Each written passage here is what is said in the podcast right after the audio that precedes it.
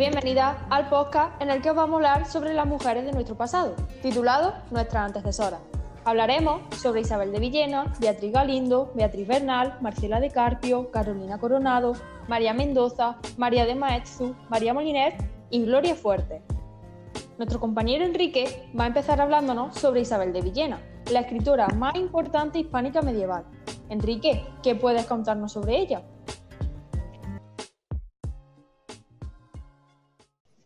Elión Manuel de Villena, más conocida como Isabel de Villena, nació en 1430 en Valencia, donde ella fue bautizada como Leonor, de, Leonor Manuel, pero adoptó el nombre de Isabel al ingresar en el monasterio de franciscana Clarisa de la Santísima Trinidad de Valencia y murió en 1490 en Valencia con 60 años.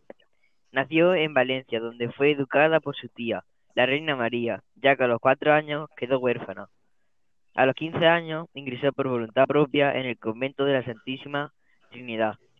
Sí, siguió una vida de contemplación y espiritualidad. ¿Y qué tienes para contarnos sobre su obra escrita? Escribió Vida de Jesús, escrita en valenciano para las monjas de su convento, del cual llegó a ser priora en el año 1463. Ya ha escrito obras literarias como Fens de la vie du Christ, Livre anomenant Vida Christ.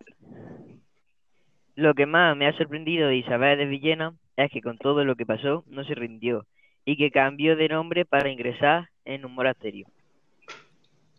Perfecto, Enrique, gracias. Ahora vamos a pasar a la época del Renacimiento con Beatriz Galindo, o también conocida como la Latina, de la que nos va a hablar nuestro colaborador Iker. Pues yo voy a hablar de Beatriz Galindo, más conocida como la Latina. Nació en Salamanca y falleció el 23 de noviembre de 1534 en Madrid. Su padre era hidalgo. En su infancia sobresalió por su, por su inteligencia y afición a la lectura. A sus 15 ya hablaba bien latino y debido a eso su fama se expandió por todo el reino. Fue una escritora y humanista española, maestra de latino y gramática de la reina Isabel, la católica y preceptora de su hijo. Una de las obras literarias que escribió fue Los comentarios de Aristóteles. Yo voy a leer un, un fragmento. Es por tanto la virtud un modo de ser selectivo, siendo un término medio relativo a nosotros. Lo que me ha sorprendido es que para la edad que era, esta mujer hacía muchas cosas, como ser maestra y a la vez cuidar de su hijo. Y ha aprendido que si trabajas duro, lo consigues todo. Muchas gracias, Iker.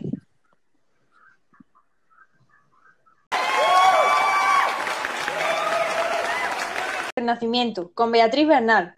Cuéntanos. Beatriz Bernal nació entre 1501 y 1504. Podría estar emparentada con los Bernal, una familia ilustre de Valladolid. Se sabe que en 1528 había enviudado de su primer marido, Cristóbal de Luzón.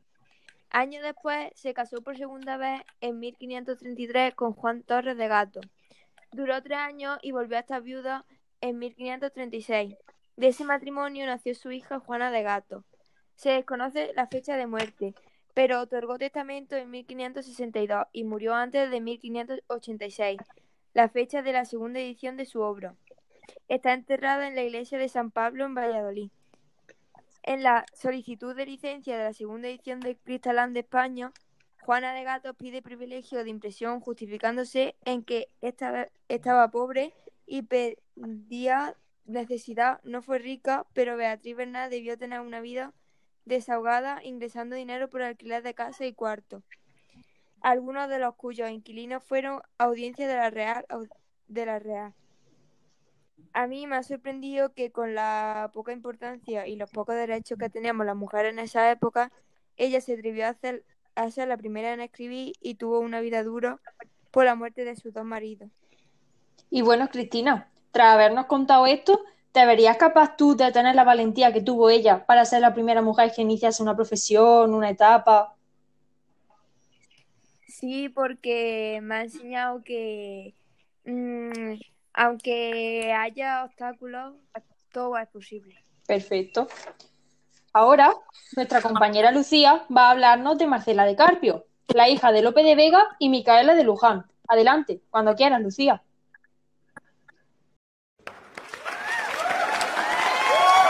Marcela del Carpio nació el 8 de mayo de 1605 en Toledo y falleció el 9 de enero de 1682 en Madrid. Marcela fue hija de Lope de Vega y la actriz Micaela de Luján, a la que su padre llamaba en verso Camila Lucinda. Marcela fue criada hasta que falleció su madrastra. Allí vivió hasta el 2 de febrero de 1621, cuando con 16 años ingresó en el convento de la Trinitaria Descalza, bajo el nombre de Sor Marcela de San Félix.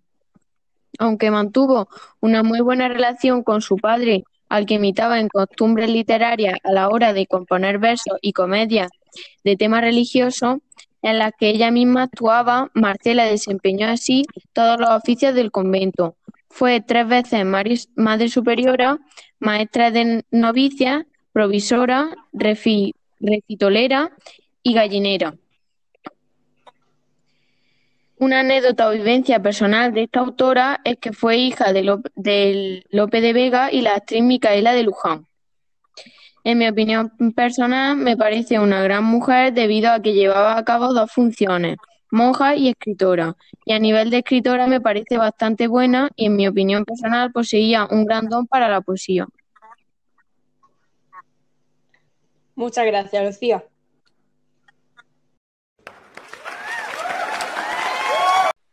Vamos con el romanticismo. Nuestro compañero Félix nos va a hablar de Carolina Coronado. Victoria Carolina Coronado nació en Almendralejo el 12 de diciembre de 1820 y falleció en Lisboa, Portugal, el 15 de enero de 1911. A los cuatro años se mudó a Badajoz, debido a que su padre comenzó a trabajar de secretario en la Diputación. Carolina fue educada en la forma tradicional para las niñas de la época, costura, labores del hogar, etc. Sin embargo, desde pequeña mostró su interés por la literatura y comenzó a leer cualquier género o obra que conseguía.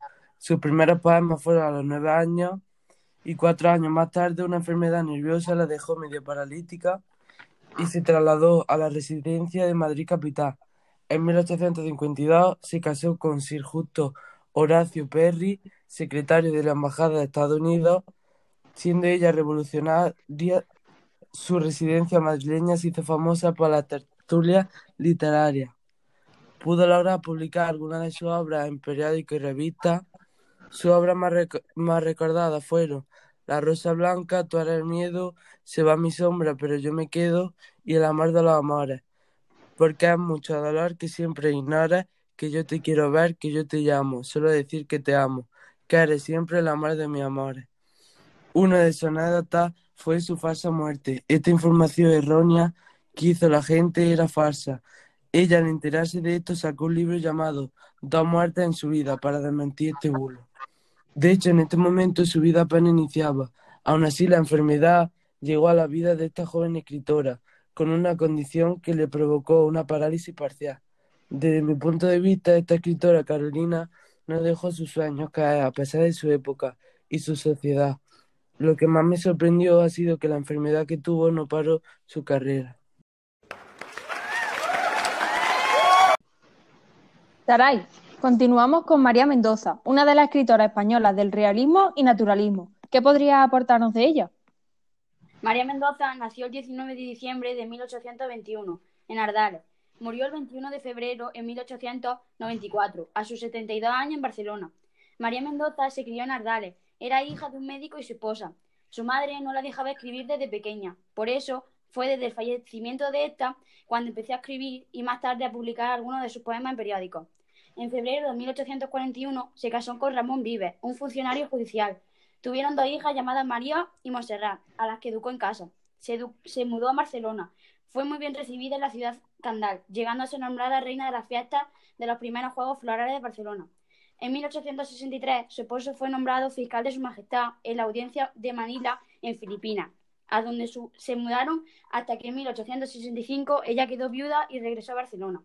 Después se trasladó a Madrid, Participó en veladas literarias y en obras colectivas.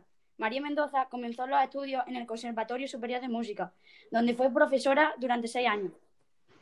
Su obra literaria principal fue La Barra de Plata, y otra de ellas fue Brígida, Flores de Otoño y La Barra de Plata. Una, anécdota de María fue que se insertó en un movimiento literario femenino junto a figuras como Pilar Pascual y María Josefa Massanet. Mi opinión es que me sorprendió mucho que aunque su madre en un principio no la dejaba escribir, ella cumplió su sueño el día que ésta murió. Y lo que más me he aprendido de María es que aunque haya algo que nos impida hacer algo que lo que queremos, siempre tendremos una segunda oportunidad para hacer eso que tanto nos gusta. Muchas gracias, Saray. María de Maeztu, Claudia, ¿qué información deberíamos saber de ella? Pues que nació el 18 de julio de 1881 en Vitoria y falleció el 7 de enero en 1948 en Mar de Plata. María tuvo una infancia muy dura porque su padre se murió en 1889 por problemas con la herencia. Esto dejó a Juana, su madre, y su hijo solos. Juana se tuvo que trasladar a Bilbao, a lo que montó la Academia Anglo-Francesa. María se licenció por la Escuela Normal de Magisterio y también colaboró en la Academia de su madre hasta que en 1902 comenzó a ejercer como maestra en una escuela pública de Santander. Continuó su formación universitaria, habiendo obtenido el bachiller en el Instituto de Vitoria en 1907. Le otorgaron un título eh, en la ceremonia de graduación del colegio celebrada el 17 de junio de 1919. Esto le dotó unas credenciales académicas en Estados Unidos que le sirvieron para establecer unos lazos permanentes de colaboración con diversas universidades norteamericanas. ¿Y Claudia, recalcaría alguna evidencia personal suya? Sí, porque al final de todo lo que ha pasado en su vida, pues se ha licenciado en filosofía y en letras. Ahora, nuestro compañero Miguel va a hablarnos de María Molina. Adelante. María Juana Molinar Ruiz fue una bibliotecaria, archivera, filóloga y lexicógrafa española, autora del Diccionario de Uso del Español. Nació el 30 de marzo de 1900, Paniza, y falleció el 22 de enero de 1981.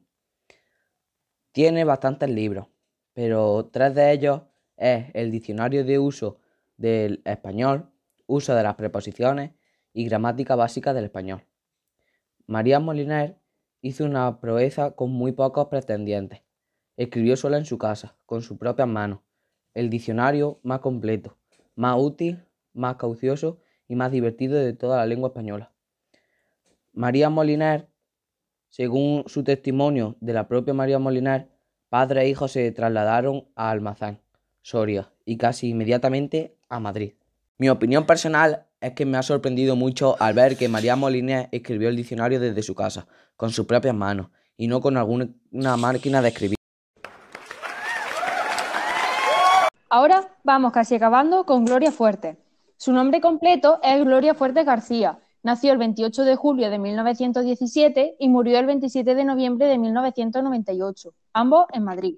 A sus 14 años fue matriculada en el Instituto de Educación Profesional de la Mujer, Obtuvo diplomas de taquigrafía, mecanografía, higiene y poricultura y se matriculó en gramática y literatura. Durante su vida publicó su primer poema en 1932, trabajó como contable, dio sus primeros recitales de poesía, trabajó en oficina, escribió su primer libro de poemas, trabajó como redactora de la revista infantil Maravilla, fue colaboradora de la revista femenina Chica, se integró en el movimiento poético, Organizó la primera biblioteca infantil ambulante, fundó un grupo femenino, cursó estudios de biblioteconomía e inglés, obtuvo la primera mención del concurso Lírica Hispana, impartió clases en universidades, recibió una beca March para la literatura infantil, participó en programas de televisión y tuvo que luchar para que sus padres aceptaran su pasión, ya que su madre cuando la veía con un libro le regañaba. Recibió premios como el premio Valle Inclán, el premio Acento, el premio Guipúzcoa, el premio Lazarillo, cinco veces el Aro de Plata y una el Aro de Oro a la mejor escritora, el premio de poesía Ciudad de Baeza. Y lo que más me ha sorprendido es su capacidad de luchar por lo que quiere, de conseguirlo. Vivía todo lo que hacía. Ella es Gloria Fuerte, aunque físicamente siempre le estará en la memoria de la literatura. De ella he aprendido que verdaderamente luchas por tus sueños. Y finalmente, para acabar, desde nuestro podcast queríamos preguntaros algo. Tras ver la vida de estas valiosas y luchadoras mujeres, ¿Creéis quizá que en nuestro día a día nos quejamos por cosas que no deberíamos? ¿Creéis que no apreciamos las facilidades que tenemos? Gracias.